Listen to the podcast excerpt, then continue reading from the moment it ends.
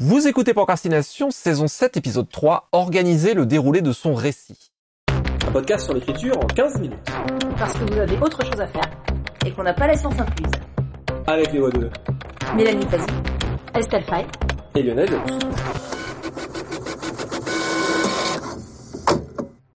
Sur l'épisode précédent, on a parlé des notes un peu euh, aléatoires de l'écriture, puis celles qui viennent nourrir un projet. Là, on va parler de l'organisation, ou encore une fois de l'absence, concernant le déroulé d'une intrigue et sa construction. On a parlé aux toutes premières saisons des scripturaux et des structurels. Scripturaux qui, en général, écrivent plutôt ce qu'on dirait au fil de la plume, ou les jardiniers. Leurs réflexions plutôt au fur et à mesure, mais potentiellement, les scripturaux peuvent aussi avoir un temps de réflexion, même si euh, ils euh, ne peut-être qu'à la scène qui vient, peuvent quand même avoir un temps de réflexion sur la scène et sur le temps de l'écriture qui vient avant de s'y mettre. Et évidemment, euh, une fois que le travail est écrit, il va potentiellement y avoir un travail de structuration qui va se faire a posteriori, ne serait-ce que pour juger si la structure du récit était adéquate ou pas.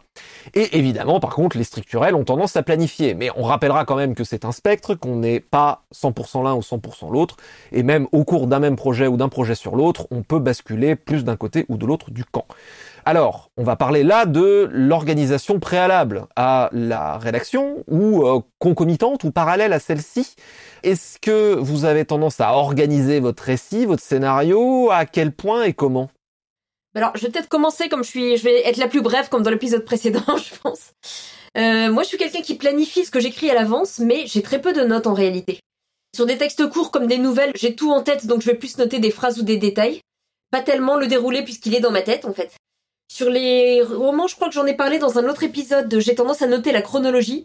Mais c'est vraiment la seule chose pour moi qui a besoin d'être notée, c'est dans quel ordre les, choses vont s'emboîter. Les quelques cas où j'ai vraiment noté un scénario, c'était un cas très particulier de projet collectif. J'ai eu un vague scénario, euh, enfin des vagues projets autour de la BD qui n'allaient pas être concrétisés tout de suite et où là pour le coup j'ai noté au cas où ça ne se ferait pas avant des années. Mais sinon en général euh, les notes sont vraiment plutôt des phrases, des détails, des bouts d'idées, mais j'ai pas, euh, voilà, je planifie pas plus que ça en réalité. C'est assez clair dans ma tête, c'est euh, c'est ce que je veux dire. Je planifie, mais j'ai pas tellement de système de notes et je pense que vous, vous allez avoir beaucoup plus de choses à, à développer. J'ai fait mon deuxième épisode de Cancre à la suite. À vous, le studio. Oui, mais tu sais que si tu n'étais pas là, tu manquerais à beaucoup, beaucoup d'auditeurs, je crois. Donc, euh, merci. Absolument. Euh, alors, euh, moi, en fait, bah, je suis de l'école, ça dépend vraiment des projets. Dit comme ça, ça vous éclaire à fond, je sais. Il y a des projets où, surtout, je vais pas tant bosser des plans que souvent des chronologies. Donc déjà, surtout quand j'ai des romans coraux et tout, des romans qui se déroulent avec plusieurs persos sur plusieurs époques, avoir des chronologies, ça m'aide vraiment à y retrouver. Et quand je bouge un truc dans une des timelines, justement, ça me permet tout de suite de répercuter les conséquences de ce que j'ai bougé sur toutes les autres timelines. Donc ça, j'aime vraiment beaucoup bosser avec des chronologies, surtout pour les projets qui ont un peu d'ampleur. Et ça m'aide beaucoup à euh, voilà garder une cohérence du récit. Après, il y a des projets que je vais bosser beaucoup sur synopsis, plus que sur plan. Et là, j'ai une grande chance. C'est comme j'ai fait une école de scénario, on m'a vraiment appris à bosser le synopsis, à pousser plus loin le synopsis. Il y a des techniques pour ça. C'est très bête. Parce que très souvent, on a l'impression on écrit une vague euh, trame d'histoire et puis on est perdu par rapport à ça. Et il y a des gens qui ont l'air de se débrouiller beaucoup mieux avec les trames d'histoire et d'être beaucoup moins perdus que nous. Mais en général, c'est des gens qui ont juste appris des techniques. Et c'est vraiment très bête, mais les voilà les quelques techniques pour pousser un synopsis plus loin, bah je les ai appris, je les ai mises en pratique. Ça correspond pas forcément à tous les projets, mais pour certains projets ou pour plein de raisons, euh, je veux bosser vraiment le sino. Bah ça m'aide et j'essaye de transmettre ces techniques. Donc il y en a une dont je crois j'ai déjà parlé, c'est euh, tirer euh, donc la difficulté maximum, se demander à chaque étape quelles sont toutes les difficultés qui peuvent arriver à un personnage et voir jusqu'où ça peut l'amener. Après voir ce qu'on garde ou ce qu'on garde pas.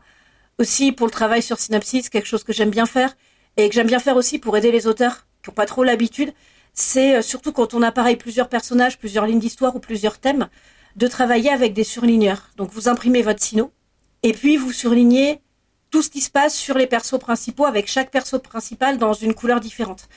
Après, tout ce qui se passe sur tel ou tel thème avec une couleur par thème. Et là, vous voyez en fait si votre sino il est vraiment équilibré, si effectivement les différents thèmes s'équilibrent de la manière dont vous voulez qu'ils s'équilibrent. Par exemple, si vous avez deux persos que vous voulez traiter à égalité et que vous voyez bah, que en gros il y en a un qui est en rose, l'autre qui est en bleu et vous avez la moitié du sino qui est en rose et puis deux lignes en bleu, bah vous n'avez pas assez équilibré vos persos quoi. C'est tout. Ensuite, quelque chose qui est très important pour moi à travailler au niveau du synopsis, qui peut beaucoup vous aider, c'est vérifier vraiment qu'il y a des causes-conséquences entre toutes vos actions et non pas que les actions se superposent. Parce que ce qui va faire un sino une histoire beaucoup plus forte, c'est qu'en fait, ce qui se passe à l'instant B soit la conséquence de ce qui se passe à l'instant A, et ce qui se passe à l'instant C, c'est la conséquence de ce qui se passe à l'instant B, qui est vraiment ce lien-là entre chaque partie de l'action, et pas juste des trucs qui se juxtaposent. Ça, c'est un truc, c'est pas de moi, hein, c'est vraiment un truc qui court chez les scénaristes. Si entre différentes euh, actions, vous pouvez mettre et puis, et puis, et puis, et puis, ben là, ça va pas être un scénario fort. Donc pareil, de vérifier qu'il y ait toujours ce lien de cause-conséquence au maximum entre vos différentes actions, ça c'est quelque chose que vous pouvez bosser au niveau du synopsis et qui peut vraiment vous aider. Ça, c'est un peu pour la technique de base. Après, euh, pour euh, aider Mélanie Fazi dans sa quête pour déculpabiliser les jeunes auteurs, même si je ne serai jamais aussi bonne que toi, Mélanie, c'est une fois j'étais contactée par euh, d'une jeune universitaire qui me disait je cherche à interviewer un auteur qui planifie et prépare énormément ses histoires à l'avance. Et donc, je voudrais parler avec vous des Révoltés de Bohème, qui est mon deuxième roman choral qui fait 1 300 000 signes, donc euh, j'ai presque fait un Lionel Davos sur ce coup. Et donc c'est un roman avec vraiment plusieurs fils d'intrigue qui s'en mêlent et tout, donc il y a un boulot de construction assez ardu. Mais là, pour le coup, en fait, ce boulot de construction, je l'ai fait après coup, c'est-à-dire que je suis vraiment partie avec quelques questions au fil de la plume, et j'ai fait le boulot de construction au fur et à mesure, ce qui demande euh, une masse de réécriture euh, assez impressionnante. Donc je conseille pas forcément si vous voulez pas vous taper 10 000 réécritures. Et évidemment, beaucoup de chronologie toujours. Mais pareil, les chronologies, en fait, je les établissais après coup, au fur et à mesure, en fait.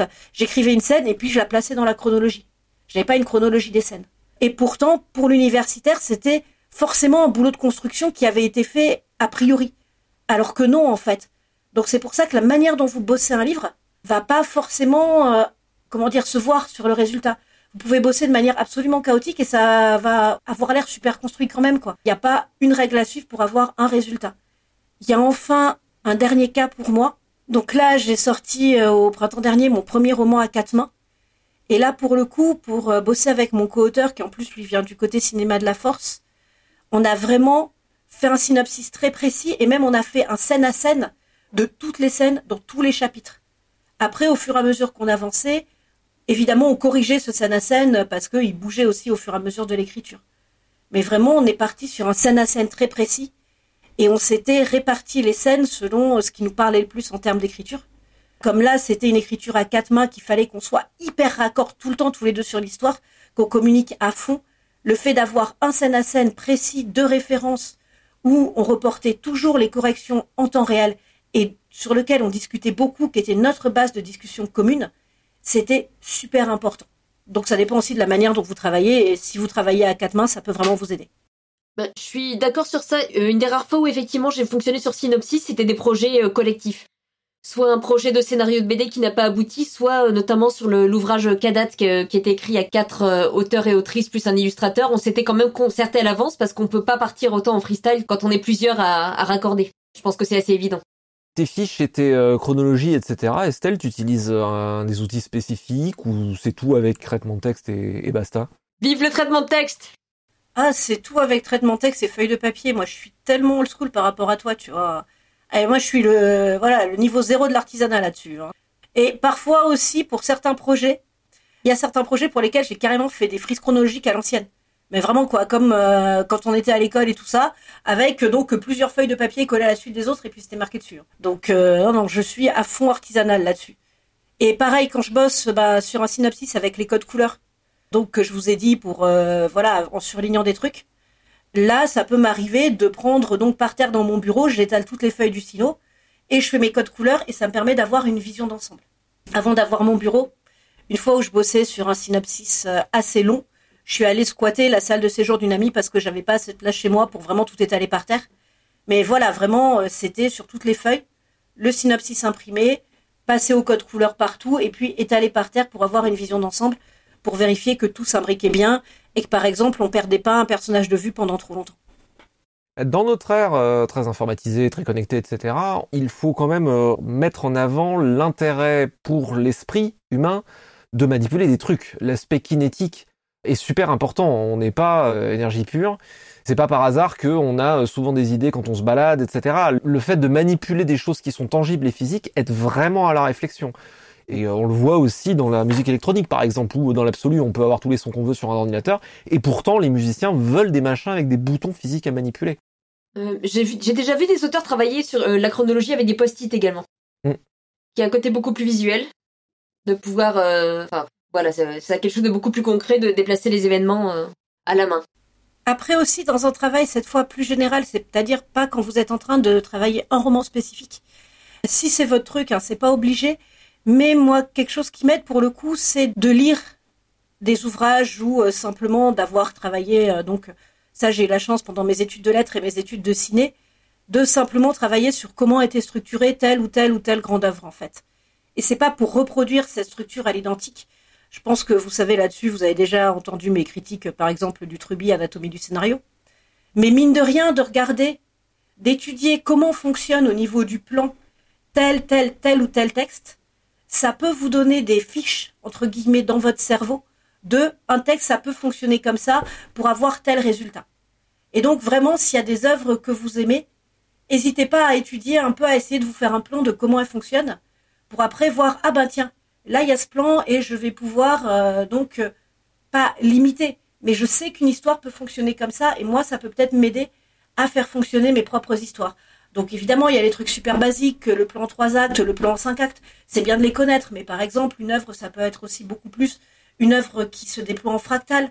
Si vous allez dans beaucoup de romans gothiques aussi, vous avez des plans qui au début donc se perdent dans plein de périodes et puis se resserrent à la fin. Donc voilà, d'avoir toutes ces structures en tête, ça peut vous donner une sorte de base de données dans votre cerveau qui vous-même vous aidera à trouver la bonne structure pour votre histoire, non pas en recopiant une autre structure à l'identique, sauf si vraiment vous voulez faire, bah, par exemple, ce que faisait la tragédie racinienne, quoi. Là, pour le coup, je veux suivre une structure hyper précise en acte, pour telle et telle raison, quoi. Mais voilà, ça vous donnera des clés pour arriver à construire vos propres histoires, des références en fait. Ça vous aide à trianguler le monde quelque part. En fait, les études de lettres, ça sert. Moi, je crois absolument pas hein, à euh, le truc qui circule un peu sur l'internet américain euh, dans le domaine de l'écriture, au fait que euh, les histoires ont forcément X, Y ou Z structure. Tout est possible. Après, effectivement, travailler ou connaître les structures déjà établies ou effectivement travailler les œuvres qu'on a aimées, c'est hyper intéressant pour Surtout, c'est voir comment ça fonctionne et voir comment soi-même on a envie de faire fonctionner le projet en fonction de ses spécificités. Moi, je sais qu'en fait, les trois trucs dont j'ai vraiment besoin absolument, c'est le dénouement, déjà. Moi, j'ai besoin d'avoir le paiement euh, final du truc. Dans ma tête, c'est ce qui vient justifier le projet. Ça veut pas forcément dire que j'ai une grosse révélation ou une grosse chute à la fin. Je peux avoir tout à fait des fins ouvertes en demi-teinte, mais en gros, c'est qu'est-ce qui vient justifier le voyage? J'ai besoin de ça pour me lancer sur le voyage. Du coup, à l'inverse, il faut le point de départ, d'où est-ce que je démarre le voyage du récit, mais ça vient ensuite parce que je vais avoir tendance à essayer de le chercher le plus intéressant possible. Mais en général, quant à le paiement, tu commences à avoir une vague idée de qu'est-ce qui serait la promesse intéressante. Et ensuite, les grandes étapes, au moins, de ce qui va rendre le voyage évidemment possible, comment relier A à B, et surtout comment le rendre intéressant, c'est-à-dire quels vont être les grands conflits narratifs les grandes complications qui font que le voyage va être pertinent par rapport au dénouement qu'on a. En fait, moi je travaille de manière assez fractale, c'est-à-dire que je vais avoir des grands temps successifs, je vais rentrer dans ces grands temps pour me dire à nouveau faire le même travail. Il y a un début et une fin dans ce grand temps, comment ça va se découper de manière un peu plus précise, jusqu'à arriver à des scènes, à des temps successifs de narration qui vont en fait me faire un scène à scène. Alors je vais pas forcément le faire sur tout, sur, par exemple, un boulot comme Les Dieux Sauvages, c'est impossible de faire un scène à scène euh, parce que c'est beaucoup trop complexe. Par contre, j'ai une grande idée et un grand euh, point final, un grand point où la série va, va, mais je vais avoir le tendance à le faire sur un tome ou sur un personnage, sur 5-6 scènes à l'avance, en fonction de là où les personnages sont, où est-ce qu'ils vont se retrouver et comment est-ce que leurs actions vont influencer les uns les autres. Donc euh, j'ai un peu tendance à avancer comme euh, je crois que c'est une certaine façon américaine de le décrire, c'est je crois qu'ils décrivent euh, c'est écrire au phare, c'est-à-dire un peu comme conduire une bagnole la nuit avec les phares, tu vois jusqu'au prochain virage. Bon, déjà, tu écris jusqu'au prochain virage, et puis tu verras au prochain virage à quoi va ressembler la route, parce que de toute façon, il y a tellement de variables que ça va s'influencer mutuellement. Mais pour moi, la question globale, c'est toujours, c'est qu'est-ce que je raconte en fait? Qu'est-ce que je fais ici? Qu'est-ce que je raconte d'intéressant? Et euh, je plus sois, mais alors euh, hyper fort, euh, Estelle, ce que tu disais sur le mais alors et le par conséquent qui relie les scènes. Pour moi, si mes scènes se relient par juste et ensuite, bah ça manque de lien. C'est la fiction doit faire sens. Les scènes doivent. Alors c'est rare fois où je vais me permettre de dire à devoir. Encore une fois, hein, tout est possible, mais globalement, en tout cas dans les genres populaires de l'imaginaire, ça a tendance à mieux fonctionner et la littérature a mieux fonctionné parce qu'elle donne du sens quand les scènes se répondent les unes aux autres. Ça veut dire que tout cela a une signification globale qui est qu'on va vers un dénouement. On peut évidemment faire une promenade, c'est évidemment pas interdit, mais si on a trop une promenade, le récit court le risque de s'essouffler et de perdre un petit peu sa signification intrinsèque, ce qui est un peu dommage. Globalement quand même, j'ai quand même un peu tendance à penser que la fiction, la première promesse narrative qu'elle fait, c'est qu'elle a du sens. Et elle a du sens justement parce que les scènes vont s'enchaîner les unes aux autres d'une manière qui est pertinente. Pas forcément logique, mais pertinente. Ouais. Évidemment, il n'y a jamais de doivent, mais l'idée, c'est que si vous travaillez sur plan ou sur synopsis, d'apprendre à reconnaître donc les enchaînements de scènes forts des enchaînements de scènes plus faibles. Donc encore une fois, les enchaînements forts, c'est la conséquence. Les enchaînements faibles, c'est le et ensuite. Et après, vous, vous pouvez choisir de faire un enchaînement faible, mais vous le choisissez en connaissance de cause. Et là, c'est beaucoup plus intéressant. C'est vraiment de maîtriser en fait cet outil-là. C'est pour ça que je dis, les études littéraires, ça sert à quelque chose. Bon, il faut être honnête, euh, pas à bien gagner sa vie, mais ça sert à repérer ce genre de choses. Ou aussi, par exemple, si vous voulez toujours un scénario, un synopsis plus fort, il faut par exemple qu'une résolution ait un prix, c'est-à-dire qu'il y a un prix à payer quand on résout quelque chose, pour qu'il n'y ait pas le côté baguette magique. Il faut aussi que la résolution vraiment s'ancre dans tout ce que vous avez posé en amont. Après, vous pouvez avoir une résolution qui arrive de nulle part et tout, parce que c'est pour le coup ce que vraiment vous voulez faire. Mais il faut savoir que ça va être moins fort, moins incarné, potentiellement moins engageant pour le lecteur qu'une résolution qui a un prix et qui s'ancre dans ce que vous avez mis en place. L'idée, c'est vraiment d'apprendre à maîtriser votre récit, en fait. Aussi, je voulais rebondir sur quelque chose qu'a dit Lionel. Quand je peux, je bosse aussi assez souvent avec des jeunes auteurs. Et notamment, il y en a une qui me disait, moi, j'ai euh, dans ma tête un début, une fin, quelques scènes que je peux écrire au milieu, donc j'ose pas encore me lancer. Et là, ce que je lui ai dit, non, mais c'est, tu peux les placer sur ta timeline. Ensuite, tu te lances en écrivant ce que tu as déjà en tête pour le début et puis tu vois comment ça avance et tout ça. Et souvent en écriture, en tout cas moi quand j'écris, je connais pas tout de mon roman. Même quand j'ai un synopsis super précis comme le scène à scène qu'on avait fait pour l'écriture à quatre mains, je savais que de toute manière il y a des choses qui allaient bouger. Je savais juste pas quoi. Donc il y a toujours un côté saut dans le vide et euh, il faut vous lancer à un moment où vous maîtrisez assez votre roman pour avoir un petit peu de matière à écrire. Mais si vous maîtrisez pas tout, faites-vous confiance. Il y a des choses qui vont se dévoiler aussi au fil de l'écriture. Ou vous pouvez aussi faire un gros travail sur synopsis en vous inspirant justement de structures connues, etc. Et il y a des choses qui vont se dévoiler pendant le travail sur synopsis. Et pour aussi travailler un synopsis, une technique que j'utilise pas mal en atelier d'écriture, c'est apprendre à poser des questions à son synopsis. C'est-à-dire pourquoi le personnage est arrivé là, qui est-il vraiment, quel est son environnement, etc., etc. Et poser des questions sur chaque scène, et poser des questions en disant avec ce qu'il a déjà fait, là d'où il vient, l'environnement, quel serait son prochain mouvement, de la manière la plus cohérente possible, en fait, la plus euh, réaliste possible. Et pareil, apprendre à poser des questions à son histoire, ben, c'est de l'entraînement.